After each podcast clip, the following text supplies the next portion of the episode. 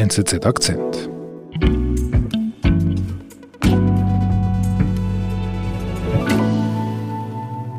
Mein Name ist Georg Hässler. Ich bin bei der NZZ verantwortlich für die Sicherheitspolitik und für Militärfragen.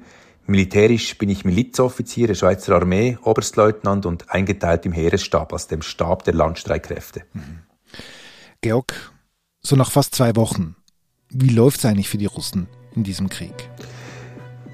Ich glaube, die Russen sind zunächst einmal mit nicht der vollen Wucht eingefahren, einmarschiert in der Ukraine, wie man zuvor er erwartet hatte. Mhm.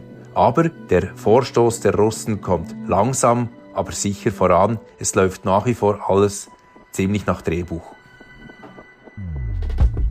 Die Ukrainer wehren sich tapfer gegen die russischen Invasoren, heißt es dieser Tage immer wieder. Das stimmt. Und doch verlaufe der russische Vormarsch durchaus nach Drehbuch, sagt Militärexperte Georg Hassler.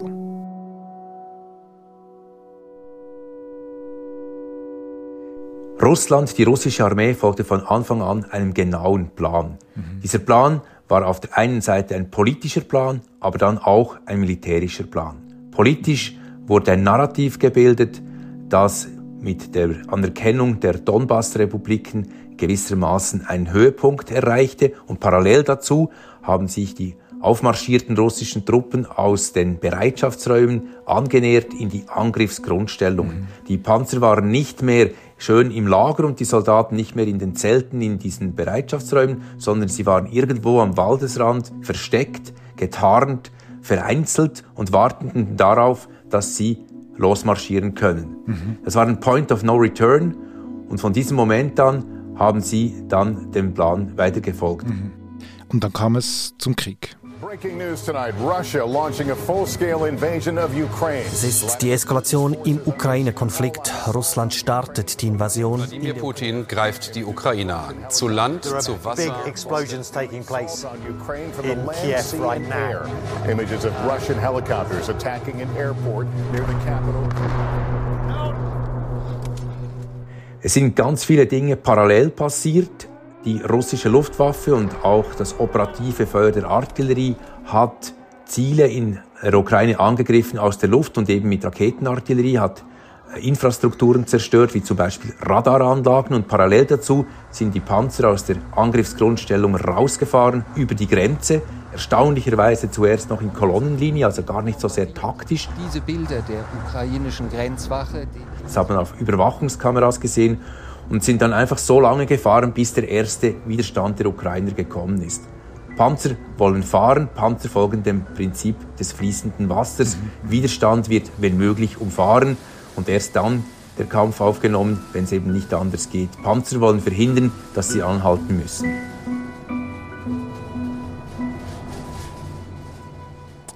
Was ist denn zu diesem Zeitpunkt der Befehl aus Moskau an die Soldaten, an die Armee Russlands? Das strategische Ziel ist der Machtwechsel in der Ukraine, mhm. dass wieder ein russlandfreundliches Regime eingesetzt wird, relativ simpel. Mhm. Mhm. Und das operative Ziel ist die Zerschlagung der ukrainischen Armee. Bei der Kriegsführung geht es eigentlich immer um drei Faktoren. Es geht um Raum, Kraft und Zeit, vor allem bei Bodenkriegen.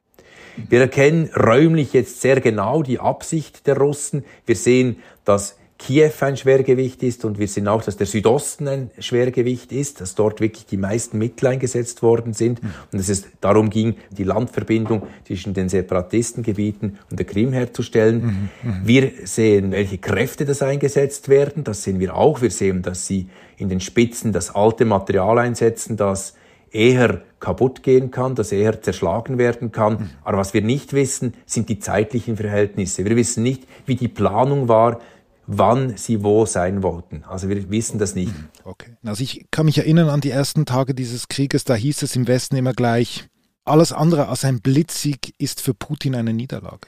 Ich glaube, wir haben im Westen natürlich stark ein westliches Bild eben von Kriegsführung im Kopf.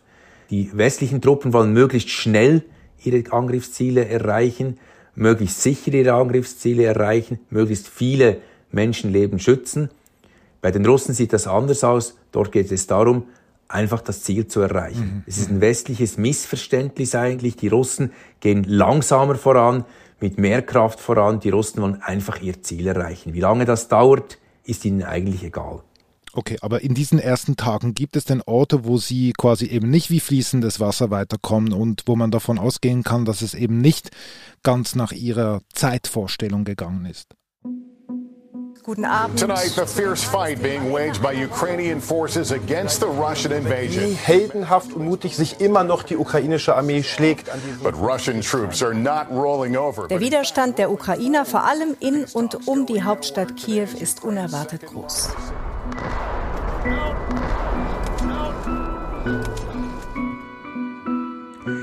Es gab mehrere Momente in dieser ganzen Kampfführung, wo man merkt, dass die Russen nicht so schnell vorangekommen sind. Was auf der westlichen Seite nicht nach Plan gelaufen ist, ist die Besetzung des Flughafens nördlich von Kiew. Die Idee dieser Luftlandung war sofort in der Tiefe des gegnerischen Raumes einen Stützpunkt zu errichten, damit die Panzerkräfte quasi dort, wo sie hinwollen, bereits empfangen werden können. Mit Helikoptern wurden dort Truppen abgesetzt. Das ist nicht nach Plan gelaufen. Die ukrainische Armee hat dort auf diesem Flugplatz massiven Widerstand geleistet und die Russen daran gehindert, sofort dort einen Stützpunkt aufbauen zu können. Wie zeigt sich denn der Widerstand der Ukrainer? Wie muss ich mir den vorstellen? Wo sind sie denn den Russen überlegen? Die Ukrainer haben seit 2014 massiv aufgerüstet, auf Technologie gesetzt. Sie haben zum Beispiel eine sehr gute Vernetzung zwischen den Sensoren, also den Augen, die sehen, was läuft auf dem Gefechtsfeld, und den Waffen, den sogenannten Effektoren. Das führt dazu, dass sie mit wesentlich weniger Kraft viel erreichen können, weil die Vernetzung besser ist. Mhm. Sie sind effektiver unterwegs. Mhm. Dazu haben sie Waffensysteme gekriegt, die sehr effektiv sind, zum Beispiel die Stinger-Lenkwaffen, die eben beim Einsatz gegen luftlandende Helikopter zum Einsatz kommen können zum Beispiel und dort sehr effektiv sind. Sie haben sich besser ausgebildet, sie haben westliche Einsatzverfahren, westliche taktische und technische Einsatzverfahren sich angeeignet, britische Militärberater ins Land geholt und sie haben selbstverständlich auch eine Kampfkraft entwickelt, eine Entschlossenheit entwickelt seit 2014, sich den Russen wirklich entgegenzusetzen. Also die mentale und materielle Bereitschaft der Ukrainer ist verhältnismäßig gut. Wo sie nach wie vor ein Manko haben, und das sieht man, dass sie eben nicht viele Gegenangriffe machen können, sind bei Offensivwaffen. Es fehlen ihnen moderne Kampfflugzeuge und moderne Kampfpanzer, die dann eben duellfähig sind und die Russen in Gegenangriffen massiv zurückdrängen können. Mhm. Aber das heißt, die Ukrainer sind zäh jetzt im Kampf, im Krieg. Die ukrainische Armee hat seit 2014 Kampferfahrung. Diese Kampferfahrung ist jetzt ganz sicher spürbar. Mhm. Wie reagieren denn die Russen jetzt aber darauf? Also du hast ja jetzt Beispiele genannt, wo es nicht ganz nach Plan lief, also zum Beispiel am Flughafen. Militärische Planung ist immer ein Denken in Varianten. Die Russen werden die Variante sehr genau durchdacht haben, dass großer Widerstand kommt. Und die Antwort darauf ist mehr Kraft. Raketen, Drohungen, Flüchtlinge. Russland will seinen Angriff in der Ukraine noch ausweiten. Erhöht Russland den militärischen Druck auf die Großstädte? In Feuerpause gehen die russischen Angriffe umso härter weiter. Die humanitäre Lage dort sei katastrophal. Mehr Kraft heißt, dass die Russen mit verhältnismäßig wenig Mitteln reingegangen sind. Die Spitzenverbände hatten eigentlich verhältnismäßig wenig und nicht gutes Material dabei. Das war auch gewollt, weil das Material ist, das quasi Verschleißmaterial ist. Das ist äh, zynisch, wenn man das so sagt, aber ist tatsächlich so. Jetzt, wo es zäher wird, werden einfach mehr Kräfte, mehr Panzer, mehr Artillerie, mehr Feuer herbeigeführt. Es wird mehr Artilleriefeuer abgeschossen und es werden mehr Panzer mhm. eingesetzt. Es wird härter gekämpft, es werden Städte beschossen, es werden zivile Ziele angegriffen. Der Kampf ist einfach härter geworden. Rund um Kiew. Dabei bombardierte Russland die Stadt Irpin. Russia accused of using cluster bombs on civilians. The rising toll, at least seven children among the dead. Ukraine's forces standing their ground. Das heißt auch mehr zivile Opfer. Die Opferzahlen sind extrem schwierig zu überprüfen. Es ist einfach festzustellen, dass das IKRK immer eindringlicher warnt, die Genfer Konvention einzuhalten. Insbesondere Berichte aus Mariupol zeigen ein sehr, sehr tragisches Bild, wie die Zivilbevölkerung sogar bei der Flucht unter Beschuss genommen worden sein. Das sind aber auch Sachen, die sich nicht alle nachprüfen lassen. Was ist in Mariupol los? Mariupol ist eine Stadt am Schwarzen Meer. Die wurde eben nach dem Prinzip des fließenden Wassers umfahren beim Vorstoß aus der Krim Richtung Separatistengebiete. Das ist mehr oder weniger abgeriegelt vom Rest der Ukraine. Und jetzt geht es darum, diesen Hafen von Mariupol zu gewinnen. Es gab mehrere Versuche, einen humanitären Korridor zu schaffen, damit die Zivilbevölkerung raus kann aus Mariupol. Das ist gescheitert. Wer Schuld hat, ist nicht ganz klar zu eruieren. Aber auf jeden Fall klappt das mit dem humanitären Korridor nicht in Mariupol. Mhm. Wenn du sagst härter, Gibt es denn auch für die Beschießung von Kernkraftwerken? Ich meine, am letzten Wochenende wurde das AKW Saporischia beschossen von Russen. Und das haben wir hier alle mitgekriegt. Ich glaube, das ist ein gutes Beispiel für den Informationskrieg. Die Ukrainer haben dieses Beispiel genutzt, um zu zeigen, wie grausam die Russen sind. Der Außenminister hat einen Tweet abgesetzt, worin er gesagt hat, dass eben dieses AKW unter Beschutz sei. Tatenwahrheit war es so, dass die Ukrainer sich dorthin zurückgezogen haben. Die russischen Bände sind angerückt, mhm. haben den Ukrainern gesagt, geht hier raus. Die haben sich geweigert, worauf der Kommandant des Frontverbandes einen Schuss abfeuern ließ, nicht auf den Reaktor des Kernkraftwerks, aber auf ein Ausbildungsgebäude einige hundert Meter daneben. Es gab einen Brand und viel mehr ist nicht passiert. Aber beide Seiten nutzen den Nebel des Krieges für ihre Sache. Mhm, mh. Und du hast ja dieses Bild gebracht von diesem fließenden Wasser und die Russen, die gehen einfach unvermittelt weiter und setzen immer noch den Druck und bleiben standhaft und verfolgen weiter ihr Ziel und lassen sich von nichts und niemandem eigentlich abhalten. Es sieht ganz danach aus, als ob die Russen am Ende ihr Ziel erreichen werden, nämlich die Niederringung der ukrainischen Armee. Die Kräfteverhältnisse sprechen eindeutig dafür. Mhm. Es ist vielleicht weniger fließendes Wasser als fließende Lava. Das wäre wohl der korrektere Ausdruck. Es ist ein Vorstoß, der unaufhaltsam voranschreitet. Mhm. Die Frage ist, wie lange geht es und wie hoch ist der Preis und wie viele Menschen müssen sterben, damit Putin sein Ziel erreicht.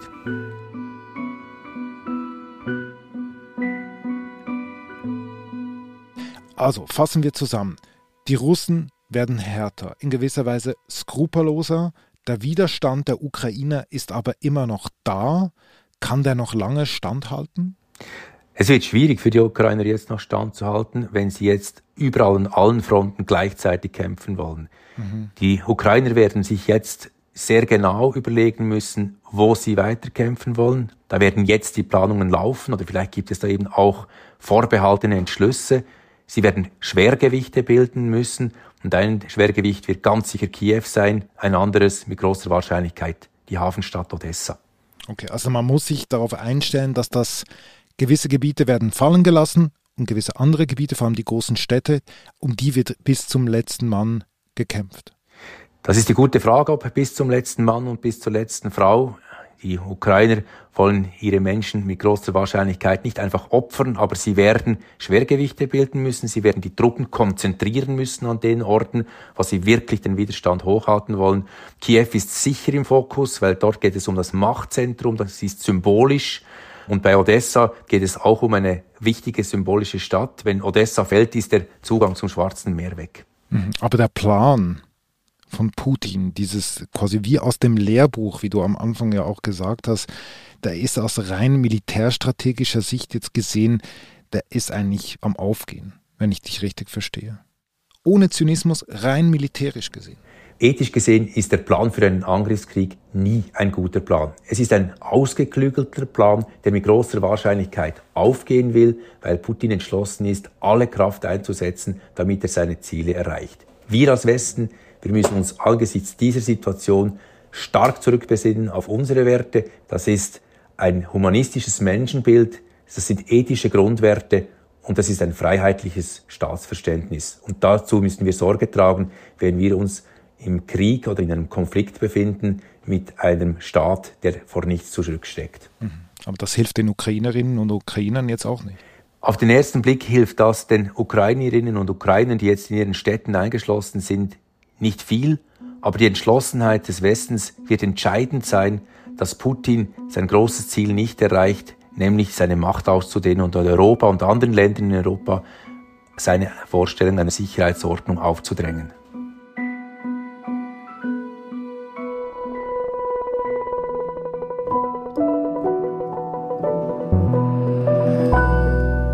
Lieber Georg, vielen Dank. Danke.